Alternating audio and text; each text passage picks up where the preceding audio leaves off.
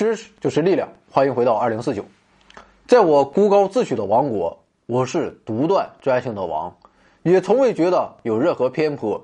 可为何两个星系偏偏要并合，使后来的安排叫我见识了心扉的残破？那么突然间来这么一句是什么意思呢？别着急听我们慢慢道来。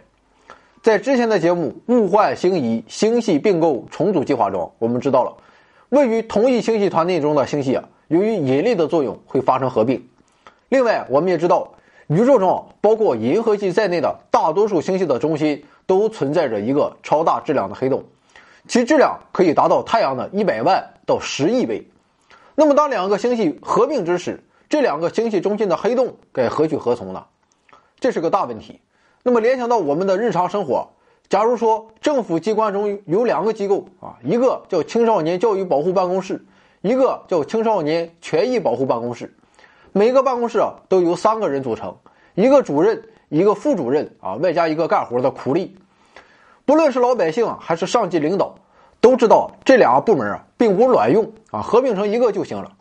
但问题就在于啊，合并倒不是大事大事是啊，之前这两位主任。合并后谁当老大，谁当老二呢？老二这个词儿啊，可不是什么好词儿啊！大家可以自己在家翻翻字典。不过好在宇宙中并不在乎这种破事儿，在两个星系的合并过程中，他们的黑洞也必然遭遇同样的命运，发生了碰撞合并。但是事情到此还没有完结，一些意想不到的状况，那么在这之后也发生了。二零零八年，美国天文学家通过计算机模拟发现。合并后的黑洞会抛下它们庞大的星系，或者反过来说，原本雄踞中心的超大质量黑洞会被突然扫地出门，只率领极少数的恒星流落他乡。那么这就像是一个被放逐的国王，虽然还有少数的忠臣跟随，但却失去了他的王国。那么这个目前还只存在于计算机模拟中的情景，它为什么会发生呢？在真实的宇宙中，我们又究竟可不可以探查到呢？究其原因啊，其实这并不涉及什么复杂的机制。目前的物理学认为啊，由于在合并过程中，两个黑洞的运动方向始终相反，所以啊，两个黑洞之间的引力将使它们逐渐减速，直到靠近。那么这就势必导致了动能的过剩。那么如何释放多余的动能呢？自然是通过引力波。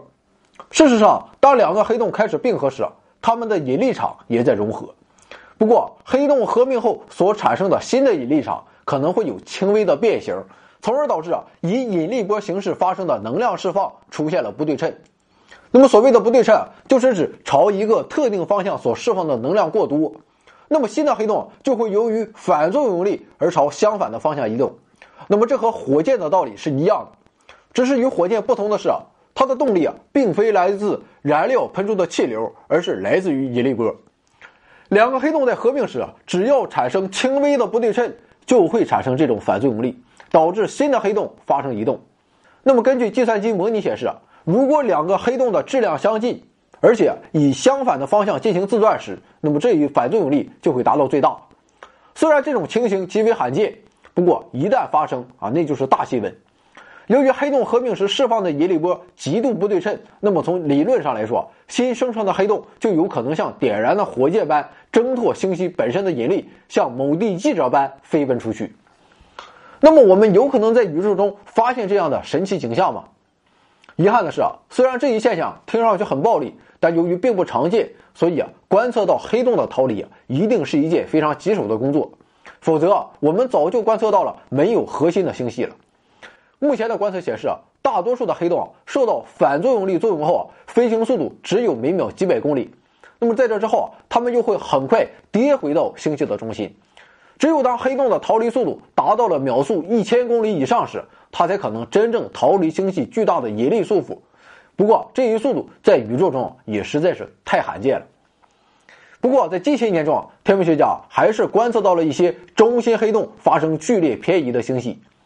比如说，遥远的距离地球约三亿光年的 ESO 二四三四九星系和六千万光年处的 M 八七巨型星系，它们的黑洞就不位于中心位置。那么其中的 M 八七星系啊是由两个拥有不对称黑洞的星系合并而成的。不过在这两个星系中啊，反作用力还是过于微弱，所以啊，最终他们的黑洞不会逃离，而是不情愿的回到王宫，继续做他的王位。不过还有两个哥们儿，貌似是真的在逃离。其中的一个位于 G 零九二七幺二点六五加二九四三四四点零类星体的中央。那么这个名字起的啊，读起来都快疯了。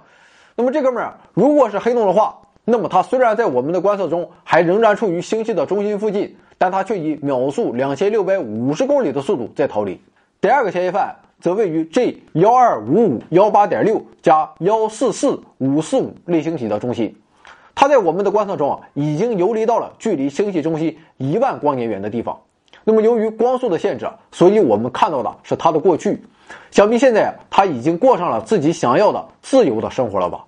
只带领着少数的恒星游荡在空旷的宇宙空间中。那么，这样的系统被称作超致密恒星系统。当然了，不得不说的是啊，由于观测手段的限制，目前这些还都是猜测的阶段。我们并不知道两个具备逃逸速度的天体。究竟是不是星系中心的超大质量黑洞？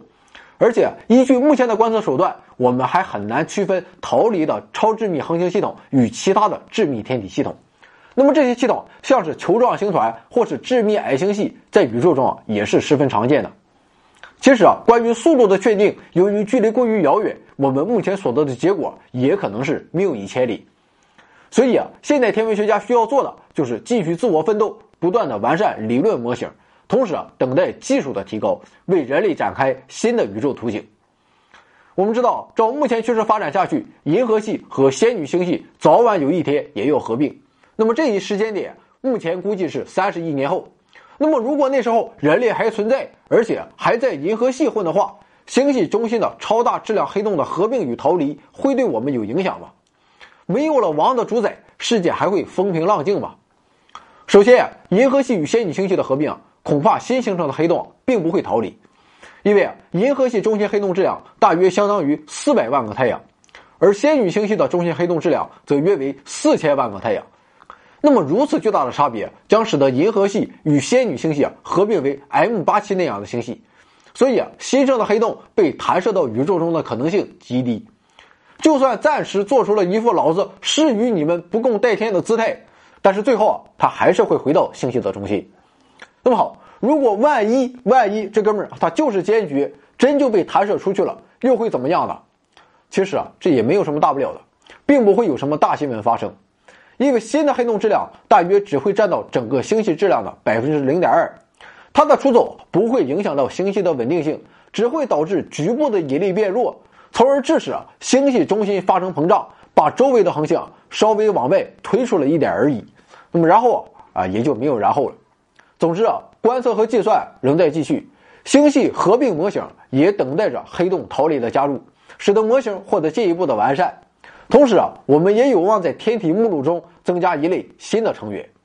另外，这也可以帮助我们了解引力波在宇宙演化中所起到的作用。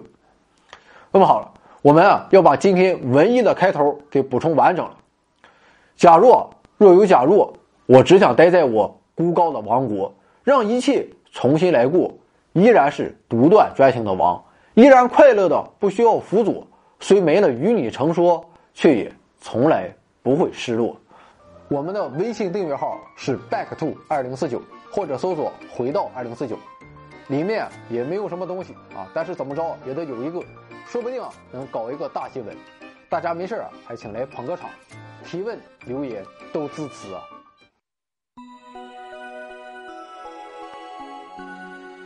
科学声音。